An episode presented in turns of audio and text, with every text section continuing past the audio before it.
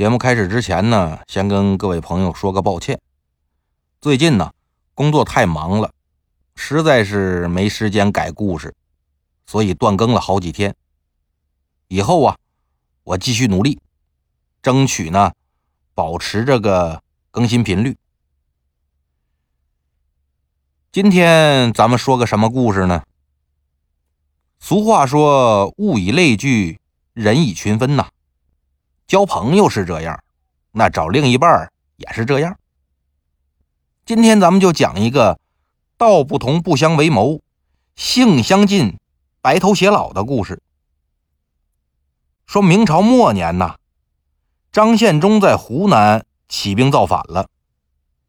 他手下有一个叫马雄飞的副将啊，能开五担大功。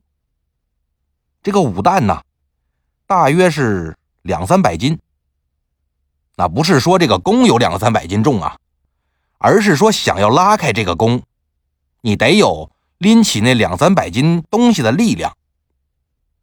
所以说，这个马雄飞他也是个人物。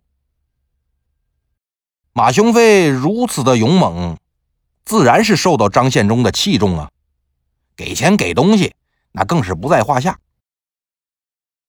这人要是一有权有势啊。他自然就想起以前的朋友了。你看现在这些个同学聚会，那都是混得好的人组织的。你没见过说我混得不好，我还去组织同学聚会的，这很少有。同学群里边呢也是这样，都是那混得好的，哎，特别活跃。一是呢，人家有个好交好为的好性格，所以呢，对他成功也是有帮助。另一个呢，人混的好了，不得让别人知道知道吗？再者来说，同学聚会、同学群，那不也是个交际场吗？寻找多年不联系的同学，那说不准还能多一份资源呢吗？咱也不是说没有那纯谈感情的同学聚会，那只不过是比较少而已。这个马雄飞呀。也是这个心情，混得好了，他就想起自己那老朋友卜大公来了。这个卜啊，就是萝卜的卜，这个字呢，在姓里面念卜。说这个卜大公，他也是个人物，要不然怎么能跟马雄飞是朋友呢？卜大公长得跟个铁塔似的，力大无穷。更重要的是啊。他还是个文武全才，那写文章、作诗词也是一把好手。二十岁那年呢，卜大公在一次这个朋友聚会上就说：“大丈夫啊，生逢乱世，那应该去学习这个领兵打仗的万人敌之道，然后在战场上勇猛杀敌，建功立业。哪能像我现在这样啊，天天跟这些毛笔啊、宣纸打交道。”这个不行，这就是已经有了弃笔从戎的心了。但是呢，这个卜大公一直都没找着什么好机会。等到这马雄飞得势了以后啊，就把他给想起来了，赶紧就让人送信给这卜大公。大概意思就是说呀，兄弟，我现在发达了，在张献忠这儿啊当了大将军了，你赶紧来。咱俩一起啊，建功立业。等这卜大公收到信之后啊，他也不打开看，刷刷刷把这信就给撕得粉碎呀，指着送信人那鼻子就骂：“一帮子谋朝篡位的反贼呀，还好意思给我送信？我念在朋友份上，我就不报官了，你赶紧滚！”等把送信的人赶走之后呢？这卜大公就琢磨，说这么个玩意儿，他都能在叛军里边混得风生水起，我差个啥呀？那我也应征入伍不就得了吗？他就去啊，参加了这个朝廷的军队。很快呢，卜大公就因为战功卓著，被提升为这个州府的守备官，去山东任职了。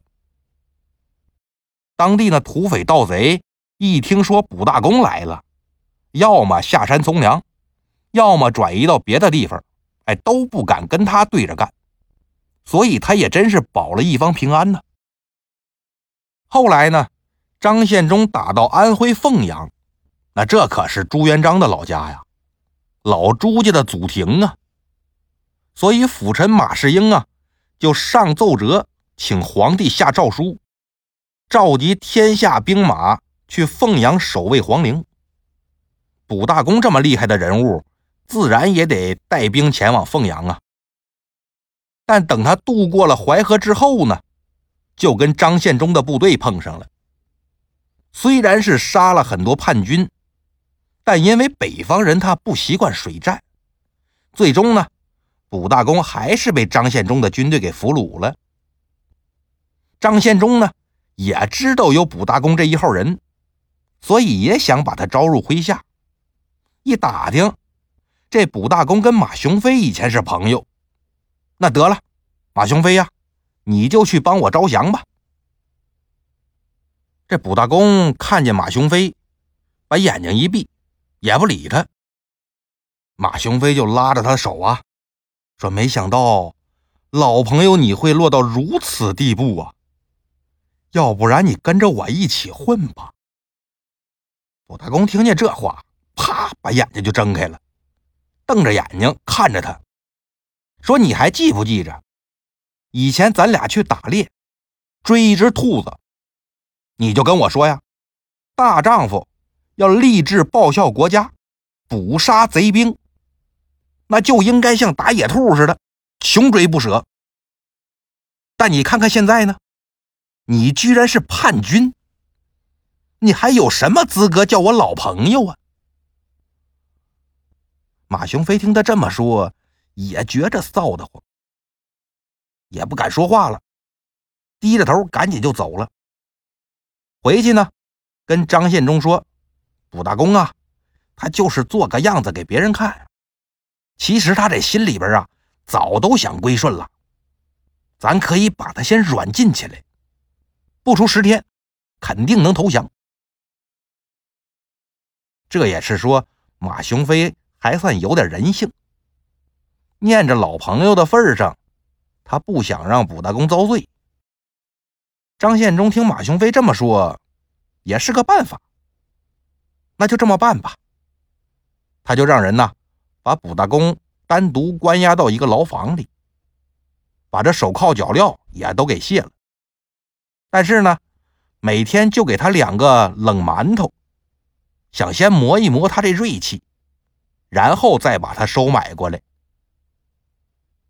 武大公也知道张献忠和马雄飞这葫芦里是卖的什么药，心说：既然你们不杀我，那我就自杀呗。我绝食，我饿死自己，看你们怎么办。这天夜里啊，卜大公正坐在地上闭着眼睛，忍着饿等死呢，就听见窗户外边。有人说话了：“人有失手，马有失蹄。大丈夫不想着怎么跑出去重振雄风，怎么光琢磨绝食饿死呢？”听这声啊，还是个女的。不等卜大公答话，就见牢门哐当一声，让人给踹开了。然后进来一个十五六岁的小姑娘，穿着一身绫罗绸缎。长得还挺漂亮，卜大公倒抽一口凉气呀。这门我都踹不开，这么个十五六岁的小姑娘，她怎么踹开的？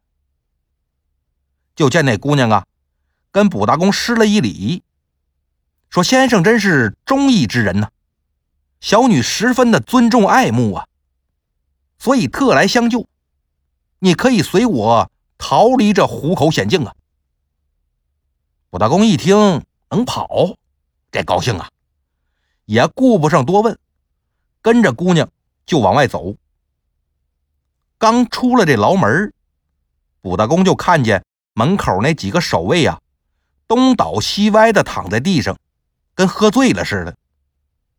卜大公心说：“这姑娘还真是好手段呢，我什么都没听见，他就把这守卫给解决了。”等又往前走了两步，姑娘突然想起点什么，说了一句：“等我一下。”反身呢，折回牢房，又从袖子里边掏出一支笔来，在这墙上啊刷刷点点写了很多字儿。但这天太黑了，卜大公也没看清楚他写的是什么。姑娘写完之后呢，出来拉着卜大公就往前走。俩人这一路上啊，竟然一个当兵的都没看着，轻而易举的就出了张献忠的大营。出了大营一里地就是长江边了。等他们俩到了江边啊。早有个丫鬟在岸边的小船上等着接应了。卜大公就跟着姑娘上了船。不过这船呢，的确挺小，只能容得下他们三个人，多一个都上不来。就见那丫鬟把船帆一升，小船嗖一下就划出去了。卜大公就觉着这船异常的平稳。虽然说这长江水波浪滔天呢。但这小船却如履平地，一点儿都不颠簸，而且速度奇快。转眼间，好像就走出去一百来里地了。卜大公稳了稳心神，对着救他出来那姑娘一拱手：“承蒙小姐鼎力相助，将我救出牢笼，在下实在感激不尽。敢问小姐芳名，住在何处？”以便将来报答您的大恩大德呀！你还不明白我什么意思吗？刚才我可都说了，十分敬重和爱慕你。我这是准备要跟你比翼双飞呢。我救自己的相公，有什么可谢的呀？卜大公心里这个美呀！你瞧瞧，坐牢送老婆，这上哪说理去？但嘴上不能这么说呀，毕竟他也是个读书人，还是个当官的，那总得客客气气的呀。承蒙小姐错爱呀，我就是一介武夫，这岁数又比你大了不少，长得也不好看，怕是配不上小姐呀。你呢，是性情刚烈的伪丈夫，我呢，也是个贞烈的女子。正好是天造地设的一对儿，怎么能像那些个凡夫俗子似的，在乎年龄长相呢？将军你呀，不用推脱了，我先介绍一下自己，我姓马，是浙江会稽人。哦，马小姐，您怎么会孤身一人来这儿啊？马小姐笑了笑，也不答话，转头呢。看外边风景去了。卜大公一看马小姐不愿意说话，他也不好强问，就也转头去看风景。看着看着呢，看睡着了。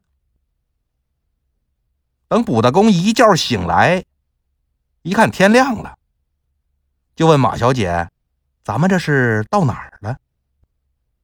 小姐说：“已经过了钱塘江了，马上就到我家了。”卜大公心说：“这小姐莫不是妖怪？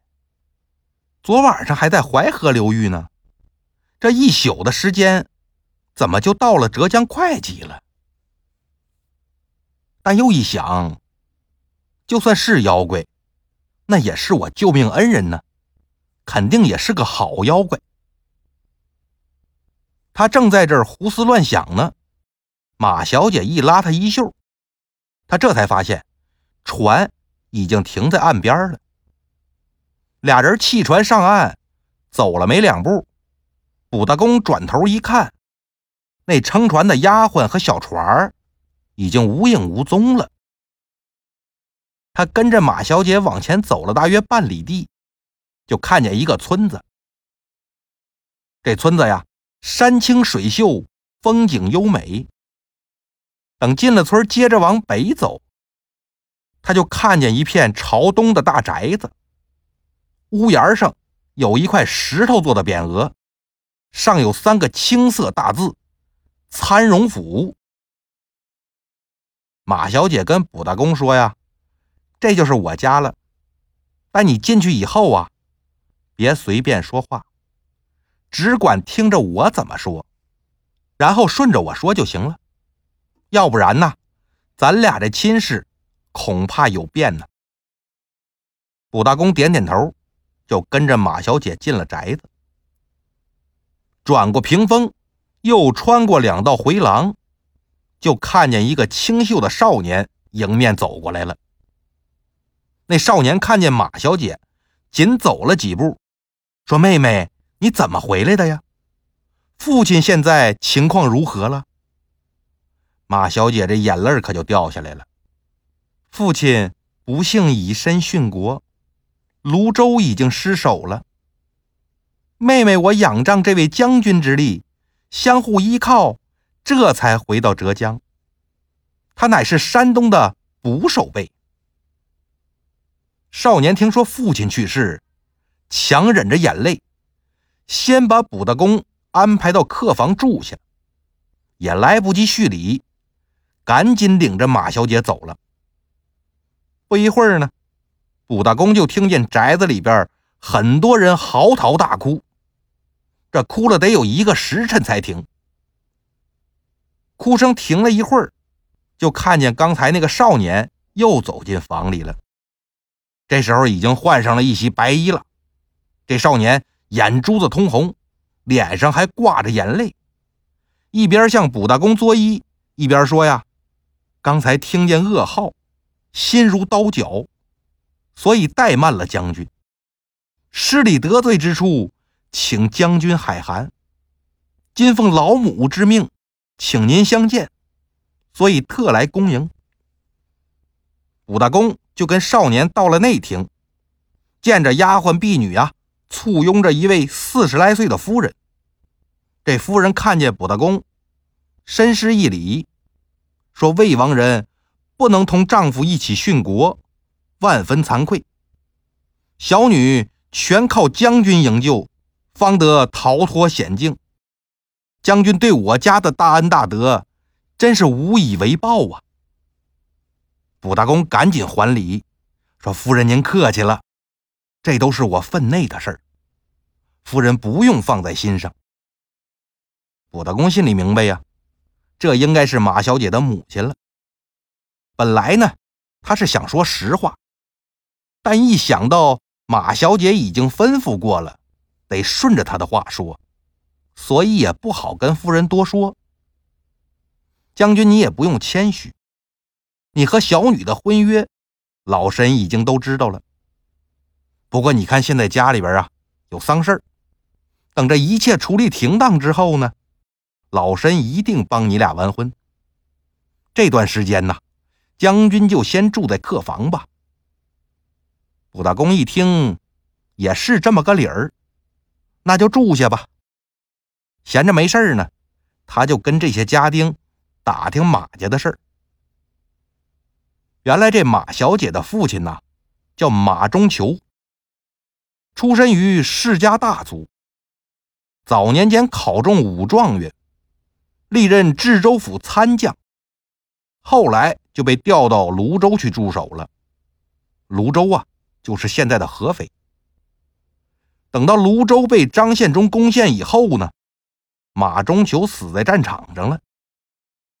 这马中求啊，有两位夫人，一位跟着去了泸州，一位呢就留在会稽老家。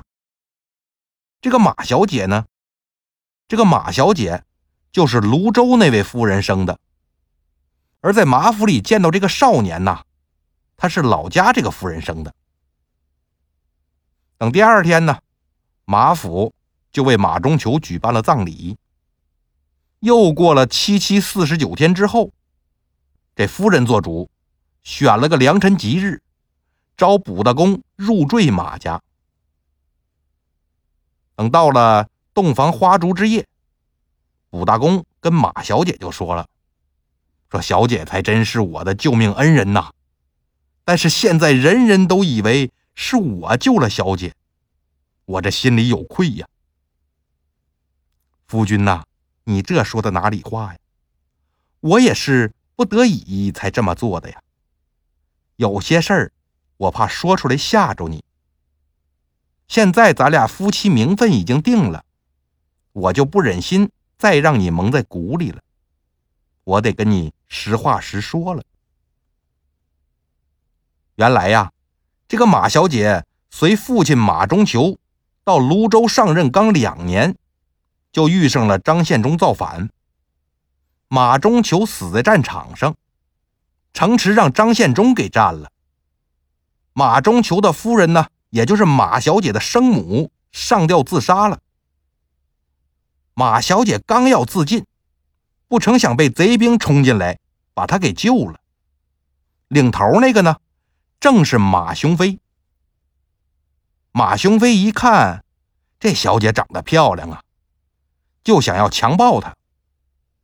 但马小姐聪明啊，说将军怎么着也得让我梳洗一下，再伺候您呢。马雄飞一想也对，说：“你就端了脸盆，去院里的井边梳洗打扮一下吧。”马雄飞不知道啊，那井呢根本没水，是个枯井。但马小姐知道啊，她端着脸盆到了井边，顺势就跳进井里边自杀了。马小姐死了之后啊，鬼魂就到了阴曹地府了。正好碰上父亲马中求，跟父亲说起自己为了不让马雄飞侮辱，跳井自尽的事儿。马中秋说：“这个马雄飞还真是咱家的死对头啊！我就是让他一箭给射死的。现在你又因为他自尽了，看来咱们这仇啊是报不了了。”马小姐是个有主意的人呐。她等着父亲投胎之后呢，自己死活不投胎，天天就在森罗殿诉苦告状。阎王爷说：“马雄飞不死，那我也管不了他呀，你跟我闹没用啊，我顶多是把他魂儿拘过来打他两下，但也弄不死他呀。”后来呢，孤山小孤神不知道怎么着。就听说了马小姐这冤情。这个小孤神呐，就是小孤山的山神。小孤山也在安徽，离马小姐自尽的泸州不太远，所以这小孤神那也知道马小姐的事儿，挺可怜她，就把她的魂魄呀带到小孤山了，然后还教她练行的法术。没过多久呢，马小姐。就在小孤神的帮助下，练成了鬼仙儿。马小姐学成之后啊，小孤神就跟她说：“你现在可是鬼仙儿了，有仙术护体。但是从外表上来看，你跟活人没什么两样，只有一点，你没有重量。所以以后要是坐轿子什么的呀，轿夫会觉着没抬着东西。”回阳间以后啊，你杀父之仇指日可报，而且还能当个一品诰命夫人。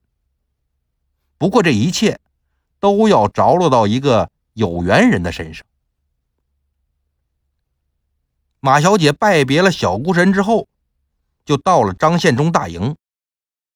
她想找马雄飞报仇，还没找着马雄飞呢，反倒先看见了卜大公。马小姐敬佩卜大公是个忠义之人，又想起自己父亲惨死战场，这位将军呢，也算是父亲的同僚，所以他不忍心再看见一位将军命丧张献忠之手，这才出手救了卜大公。救完人之后呢，马小姐本来要走，但突然想到了可以把卜大公逃跑这事儿。推到仇人马雄飞身上啊，所以他就又走回牢里边，用笔写了一首诗。大意就是我马雄飞看不惯张献忠那一套，现在呢，将卜大公救出牢笼，找机会，我们哥俩就杀回来弄死你张献忠这个反贼。当天晚上，看守卜大公的守卫醒过来之后，看见牢房里边的尸，第一时间就去通知了张献忠。按理说呢，就是一首诗，你张献忠找马雄飞问问，再找找人证物证，很容易就能问明白。但张献忠这个人呢，性格比较暴躁，他是个嗜杀成性的神经病杀人魔。他去牢里看了尸之后呢，转身就去了马雄飞的帐篷。而这马雄飞呢，要是这时候在床上睡觉，倒还好了，至少看起来是没想跑。但张献忠去他帐篷的时候啊，这个马雄飞好死不死的，正顶盔戴甲、穿戴齐整，准备出去呢。其实啊，他就是想出去查个夜。但在张献忠的眼里，这可是明显要跑啊！所以他也不等马雄飞说话，就让随行那十来个人呢，摁住马雄飞，直接在帐篷里边就把脑袋给剁了。马小姐这杀父之仇，果然是报了。卜大公也真是个人物，听了马小姐过往的经历，虽然是有点惊讶。但丝毫不害怕。说娘子这经历呀，还真是惊心动魄。那这么说，接咱们那个丫鬟，想必也不是普通人吧？是啊，她是小孤神身边的丫鬟，要不然怎么可能在滚滚长江上如履平地，还夜行千里呢？两个人又说了会儿话，就上床睡觉去了。等在会稽住了一个月以后，一天夜里，马小姐就跟卜大公商量，说泸州那边战乱快过去了，以前府里的家丁正往会稽来呢，过几天就能到。这一旦他们来了，肯定会跟夫人说我已经自尽的事儿啊，咱两口子不能在这儿待了，得赶紧找个没人认识咱的地方。转过天来呢，卜大公就跟夫人说：“岳母啊，小婿实在是想家了。现在呢，既然成了亲，更得回老家看看乡亲父老了。”夫人一听，说：“这也是人之常情啊，我也不好强留你们。那一切都依着你们的想法办吧。”夫人就让家丁啊帮着两口子收拾东西。又准备了一万钱送给他们，这两口子就雇了一条船，离开会稽，去了浙江秀水，然后在乡下买了一处宅子住下，好好过日子去了。又过了两年呢，农民起义是越来越多呀，朝廷开始在民间招募那些愿意为朝廷打仗的人。卜大公打算去报名。但是这马小姐呢，却把他给摁住了，说：“现在呀，还不是时候。将军还是跟我一起在乡下过日子吧。等时机成熟了，我再跟将军说。到时候将军必定能大有作为呀。”武大公心说：“妻子怎么也是鬼仙呢？听他的准没错。”也就打消了这从军的念头。后来是满清入关，推翻了大明，建立了大清。马小姐说：“将军出山的时候到了，赶紧从军去吧。”武大公这才报名参军。而他加入了满清的军队以后呢，果然是屡建奇功，最后当到了总兵的职位。总兵啊，在明清时期可算是挺大的官了。比方说清朝吧，一共也才八十三个总兵，统领六十三万清兵啊。马小姐后来呢，果然就被封为一品诰命夫人。等到了顺治八年，卜大公到湖南去任职，抓了好几个张献忠的余党。一问之下才知道，马雄飞的下场，果然跟自己妻子马小姐说的。一模一样。这卜大公七十岁的时候啊，依然是吃嘛嘛香，身体倍儿棒啊。两个儿子也都考上了武进士。等到了他八十五岁的时候，寿终正寝。但他死的那天晚上，马小姐也突然消失了。家里边知道马小姐离奇故事的人呢，都说她是去找小孤神继续修行了，就把马小姐那些衣服首饰啊，都整理好，放到卜大公的棺材里，这算是夫妻合葬了。好了，今天的故事呢，就到这里了，咱们下期再见。